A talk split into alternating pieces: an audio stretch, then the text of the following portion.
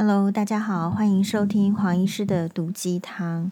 我们现在呢，呃，郑重的邀请眼科胖虎来唱这一首歌《七重门》，它是琼瑶连续剧《烟锁重楼》的片头曲。好，有七重古老的门，关住了七百年的青春。七百种不同的故事，留下了七万道泪痕。有七重古老的门，关住了七百年的青春。门上闪耀着旧日的荣华，跟。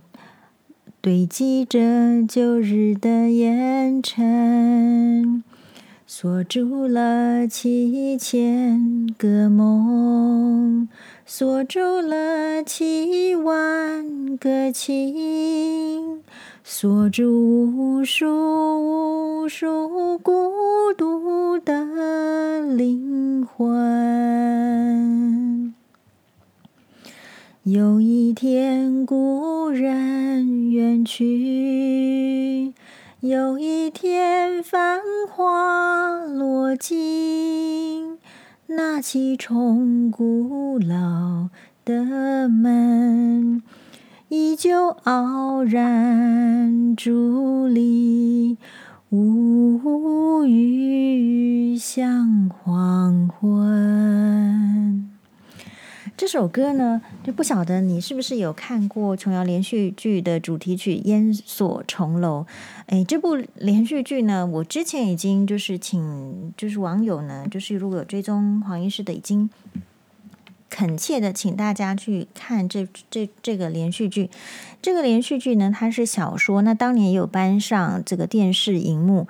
电视荧幕的话是刘雪华跟钟镇涛所主演。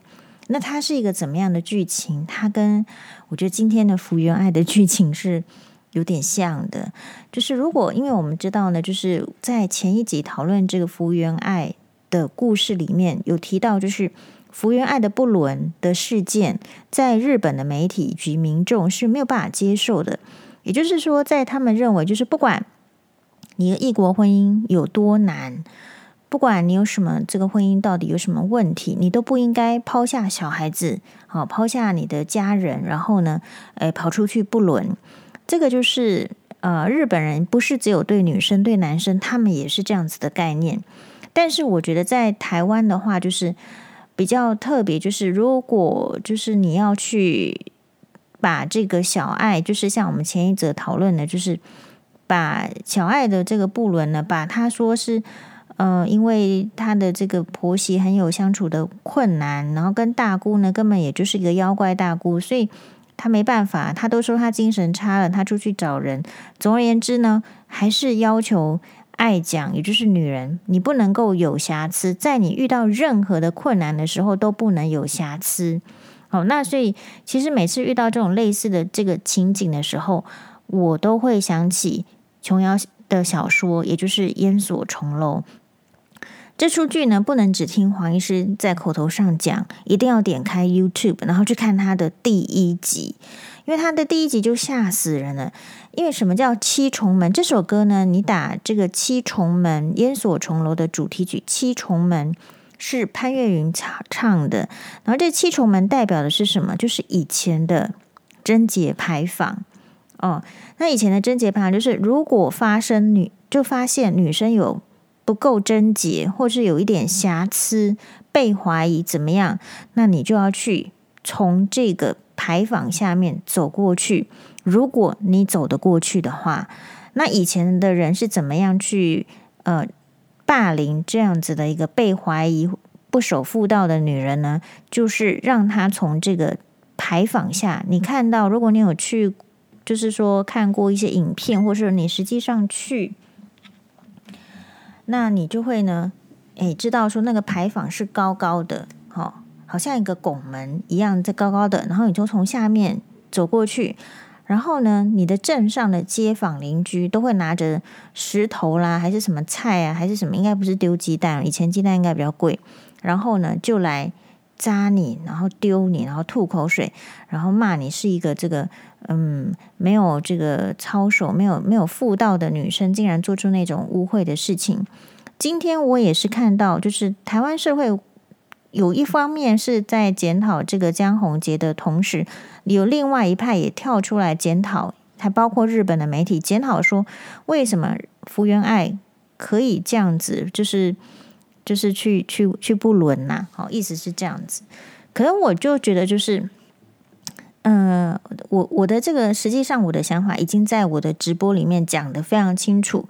如果大家可以去收看直播的话，我这边也不再赘述。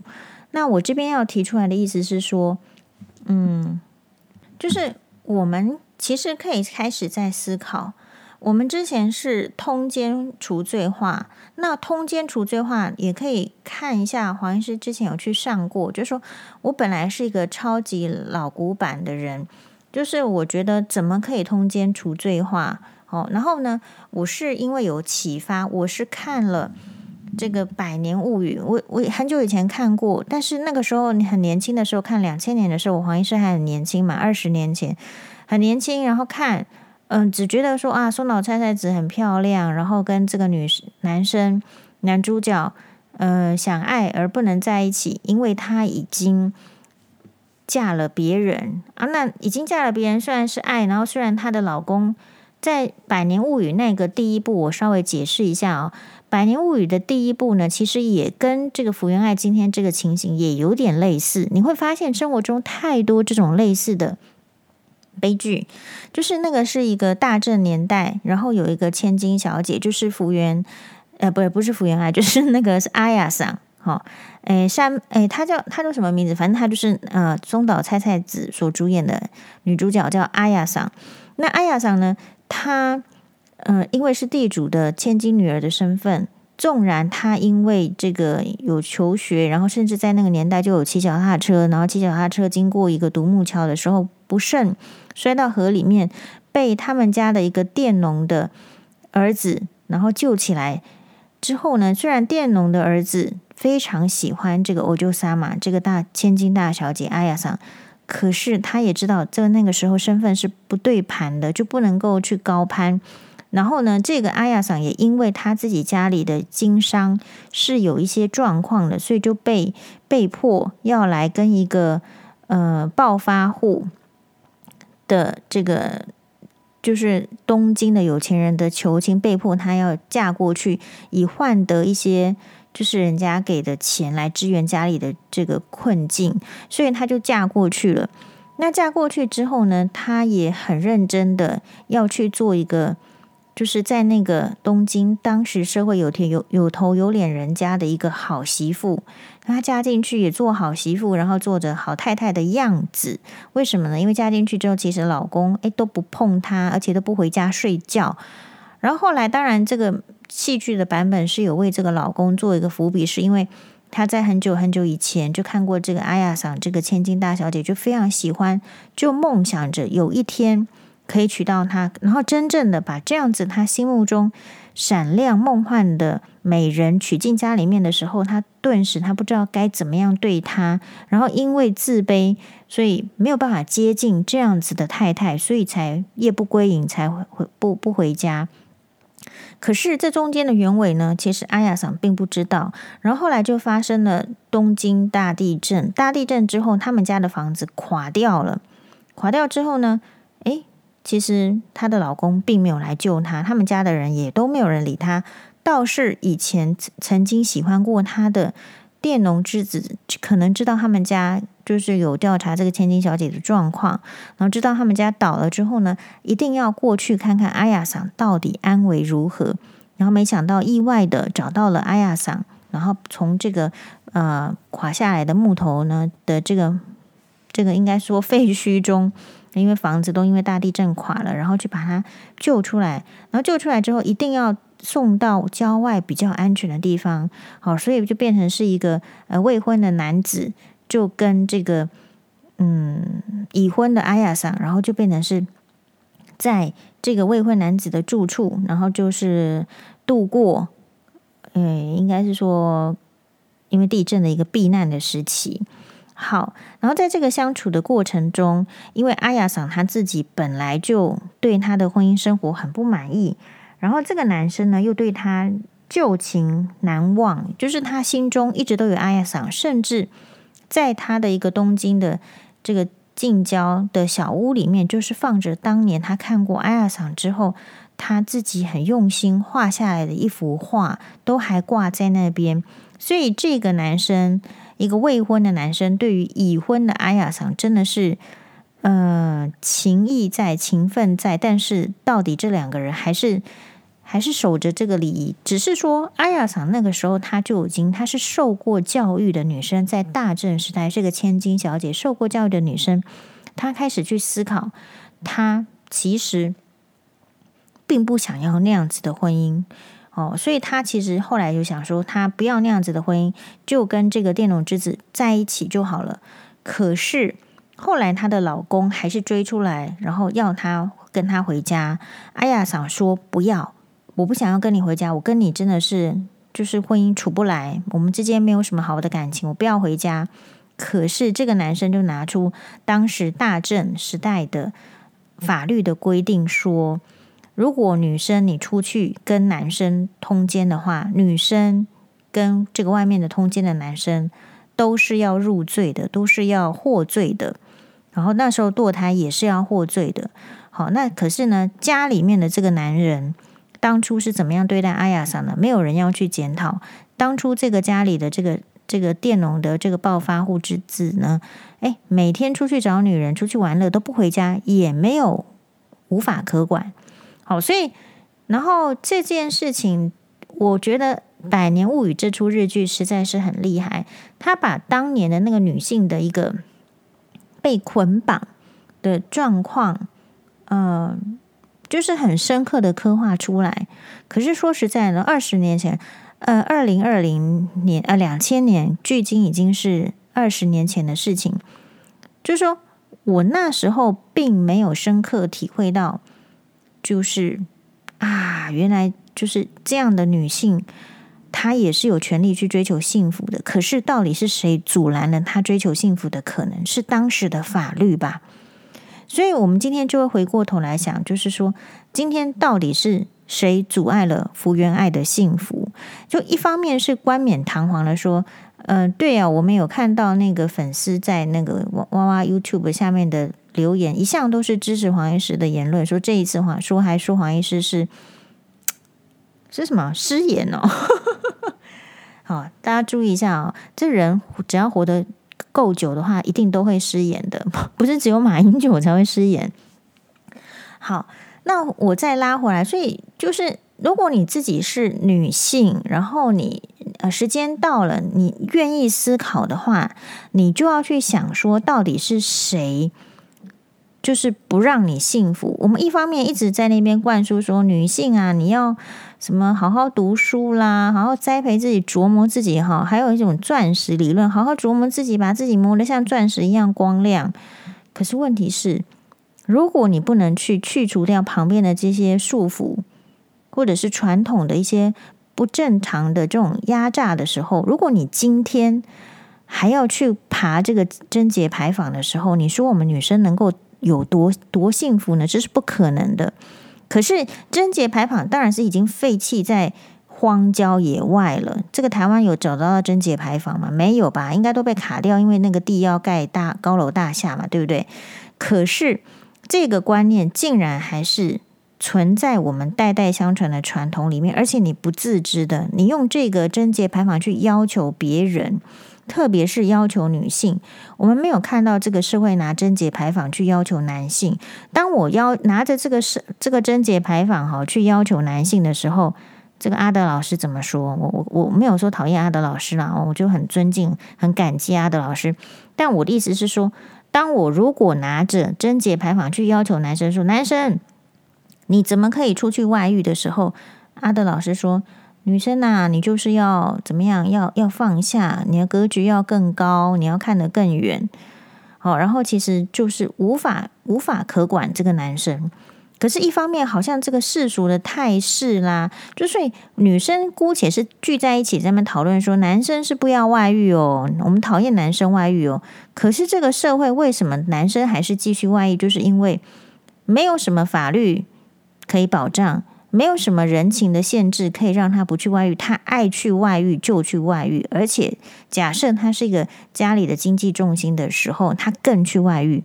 所以那黄医师今天就看不过了，请问福原爱家里面的经济重心是谁？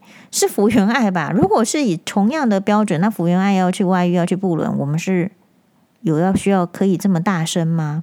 所以这个就是黄医师看到的点哦。那当然，黄医师有看这个 Cynthia 的 IG 哦，还有粉专有都看，就是呃新霞在这一次的事件上，他也觉得反正福原爱不伦就是错，就是错。哦，嗯，那不过我在这边的话，我可能就是这一次可能跟大家的那个嗯思考点会不一样。也就是说，如果发生这个事件，大家还是想跟以前一样的话，我觉得女生还是就被捆绑在那里。然后我在我的直播里面有讲到，就是因为呃婆媳问题，还有你所谓的姑嫂问题，你没有经过的人，真的是会。觉得你没有办法想象，怎么会那么难？怎么会想要去自杀？比如说，哎，我来看一下哈，好呀，我举一个这个徐乔治、徐清吉爆料黄医师的这个 lie 的这个我跟我前大姑的这个对话。好，哎，奇怪哈，他这个给他他爆料都不敢泼出我前大姑说什么哎，哦，只有截图黄医师说什么哎，所以黄医师也念给大家听听看。他他在那个周刊网爆料我的是说，我是说什么？那年是七月二十三号，对吧？好，他说我就说黄医师说，你今天拿照相机照我们门口是吗？哦，所以旁边其实就是他所谓的那个读者提供的那个图，其实就是前大姑拍照的呀。然后我接我接下来就写，而且你看是下午十二点五十分，哦，所以是下午哦。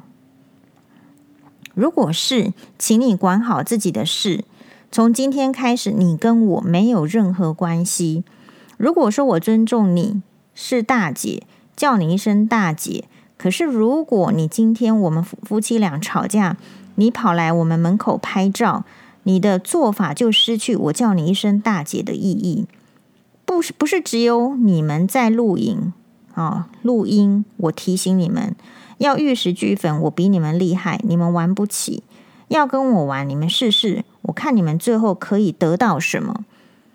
那我就觉得，就是说，所以周刊要这个抹黑的话，其实就是他就只只只会，或是媒体，他只会标一个标题，就是黄宥嘉说呛说要玉石俱焚，可是他们不会去看前面。前面的话，你看，就算是旁边的这个这个照片，对不对？诶，他们的意思是说，这个姐姐，这个大姑只是来拍照，哈，拍照说我把前夫的公事包丢出这个门外，然后资料散落散散落一地的情况之下，我们就放话，黄医师就放话说要玉石俱焚，我比你们厉害，你们玩不起。其实那一天呐、我跟大家报告一下，那一天就是我曾经在哇哇讲过，就是前夫呢，诶，中午还跟我去。这个好像结婚周年，七月二十三呐，哈，因为我们是，我们好像就是七月二十二宴客的，然后呢，就是七月二十，好像是七月二十二的时候，那就是结婚周年喽。结婚周年那个时候，我们其实已经在谈离婚，可是中午的时候，他就说，那还是要去吃，要不要一起去吃饭？哦，那时候我们也同时在看邓惠文医师的咨询，没有错，都是。然后我是那一年的这个四月十号，我说四月九号以后，四月十号以后，请律师提出来。所以四月初四月的时候，我就提出了离婚的诉讼。好，但是进入离婚诉讼之后，他就法院的要求，他就开始要你要婚姻咨询。好，所以要去这个很找一些咨询师都被打打得很打脸，然后我们就只好真的是拜托邓医师帮忙。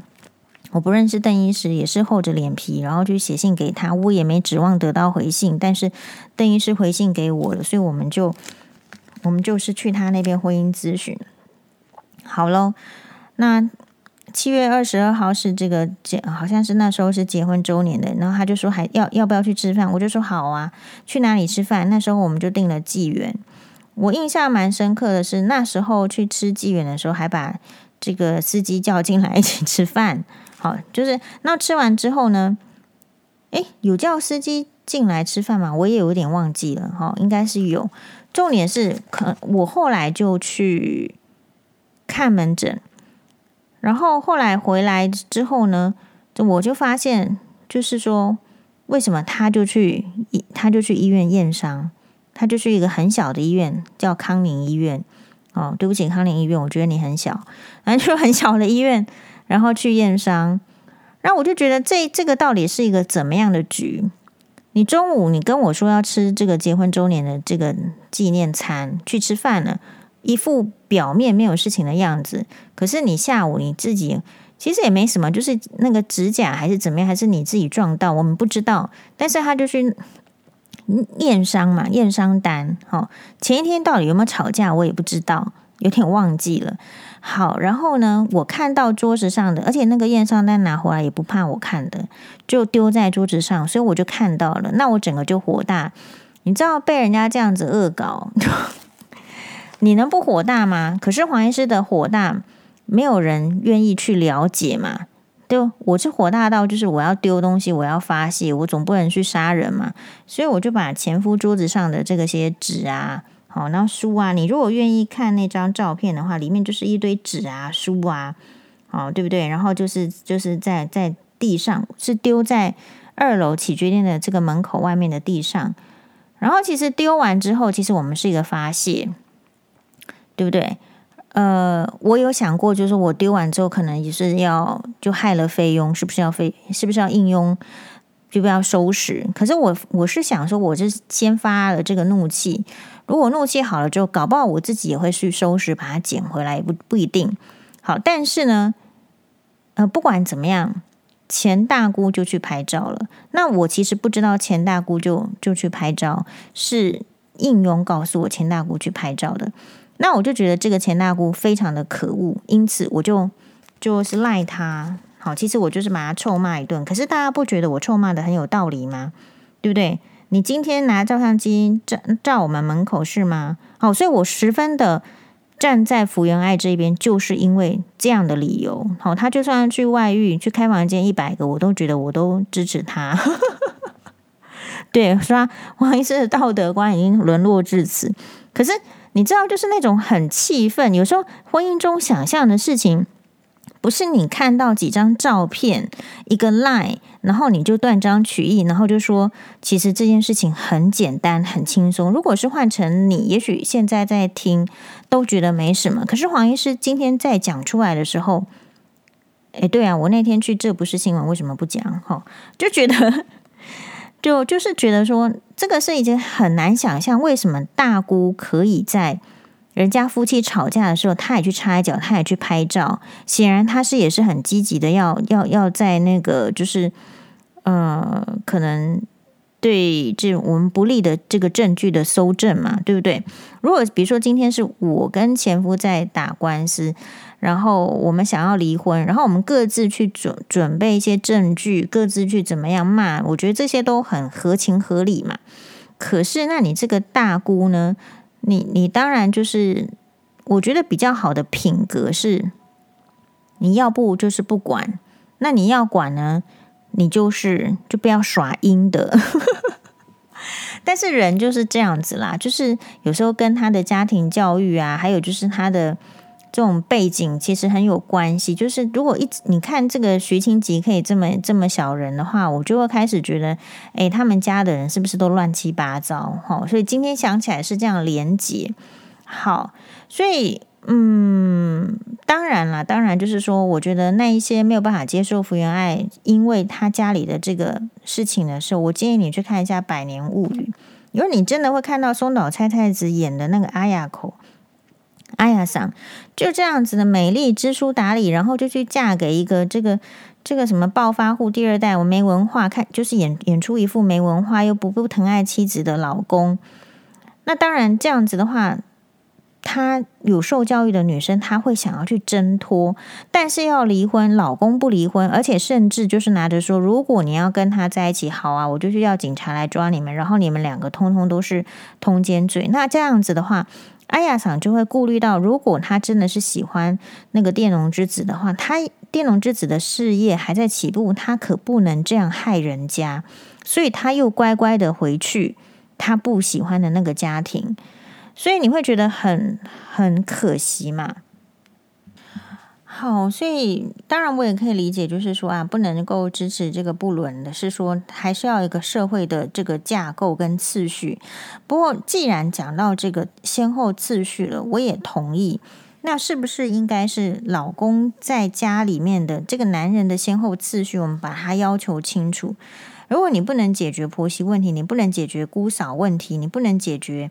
自己的老婆在家中被冷处理、冷暴力，或是你才插一脚的话，是不是先后次序？那你就不要去怨怼，或是你就不要去责怪自己老婆会出去不伦，因为有时候人家这种发泄心情的方式，你又没有给人家要刷卡去去去刷屏去分散这个心情的压力，因为你很抠嘛，那你又你又不好，你又不回家，你又不帮忙顾小孩，你又把小孩就放在家里面。哦，让你的这个爸爸妈妈或者是你的岳岳母帮忙照顾，你也不回来顾小孩，然后你也不给妻子信用卡出去，就是刷卡这个换情绪。